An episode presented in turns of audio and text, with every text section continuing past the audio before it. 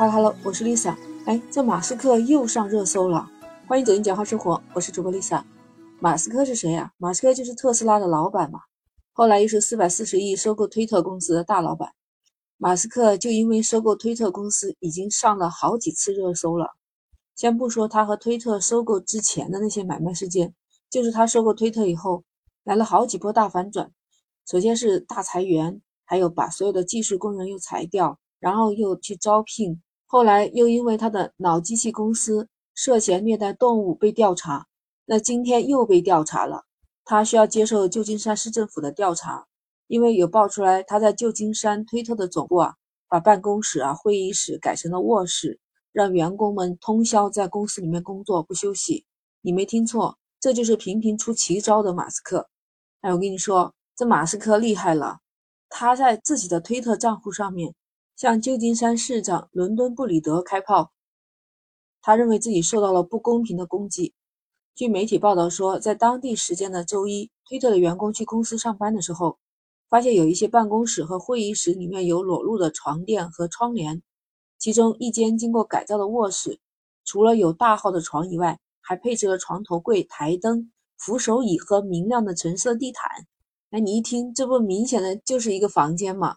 当然了，不清楚一共有多少这样被改造的卧室，但是有知情人说，每一层大概就有四到八间，而且看起来还蛮舒适的。而且还有推特员工透露说，推特总部的那个图书馆都已经变成了一个睡觉区，并且称这里还很舒适。都说马斯克裁掉一半的员工以后，他已经向留下来的员工发出了最后通牒，要求他们全部致力于硬核推特，也就是特别强调。员工面对面合作比远程办公的效率更好、更高。当然，马斯克并没有宣布和解释为什么把这些办公室改造成卧室的原因，但是大家普遍就认为这是为硬核员工设计的，让他们在办公室里面通宵工作来使用。当然，像他这么大的动静，能有人不知道吗？旧金山市验楼部的发言人就频频收到这么的投诉，他说自己的部门要对推特总部进行现场检查。因为这可能违反了建筑规范，他们需要确保建筑物按预期使用。因为都知道住宅建筑是有不同的建筑规范要求的，都是会确保人们安全使用的空间。那你在办公室里面改成房间、改成住宅，那能用吗？但你知道吧？马斯克做了什么反应啊？他在自己推特账户中炮轰旧金山市的市长伦敦布里德，而且啊，他在后面。还附了一篇新闻报道，是关于一个儿童在旧金山游乐场意外摄入了芬太尼以后快死的那个消息。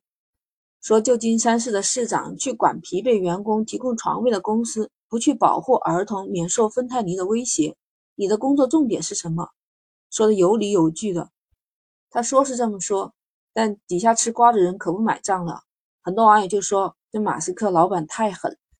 哇！中国的网民开始嘲笑了，不是说每天八小时吗？还需要睡在公司吗？还有网友调侃马斯克绝对是卷王本尊了。哎，这句话说的还真的有点道理啊！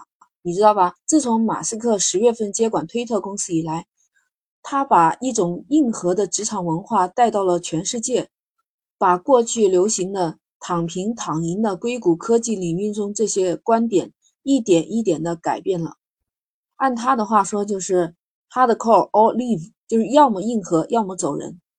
你说这老板可真够狠的。那就在十一月份，有一半推特员工被裁之后，其实现在留下的员工还不是很能幸免，能过他这一关。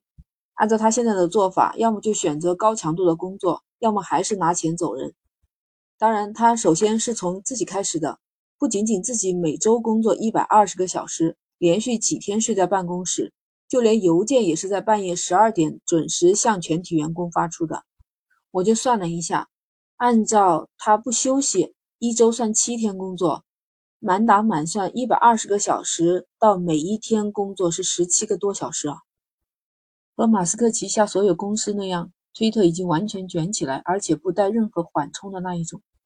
你会说他员工没有意见吗？哎，你还别说，能留下来的。肯定大部分都是愿意卷的人，据说有些人还是会愿意追随马斯克，他们有些就是被马斯克感召了，因为他提出了各种各样的诗和远方嘛。那另外有一些呢，就可能是在这样动荡的环境下，尤其是口罩事件这几年，所以也就是被迫接受吧。最近其实美国的科技公司裁员也非常厉害，短短几个月，市场一下子涌入了好几万名有经验的求职者。你说，相对于一些毕业生，还有被裁员的这些人来说，不管公司是要求回办公室，还是让自己加班，都已经不再是自己优先考虑的问题了。能够先拿到一份工作，那就算不错了。解决眼前的温饱问题是第一要素。其实马斯克就是在商言商，他就是想做到利润最大化嘛。就是他带动了整个科技公司，整个行业都在内卷。当然，首先是他自己开始卷了。昨天不是还有渣打银行的在预测说，二零二三年将会有七大黑天鹅事件嘛？就提到过网络公司的泡沫。当然，他让员工这么卖命的通宵工作的话，除了提供舒适的环境以外，长期在办公室里面睡觉还是不行的。不过，更多的人就关心马斯克给足了人家工资没有？你看，就有网友就说，只要钱给到位了，我觉得都不是问题，才不管他卷不卷呢。马斯克是在国外的，哎，你说在你的身边，你有没有听到过或者是遇到过这样奇葩的老板呢？欢迎评论区留言。哎，记得点击订阅关注，简化生活。那 Lisa 和你下期再见。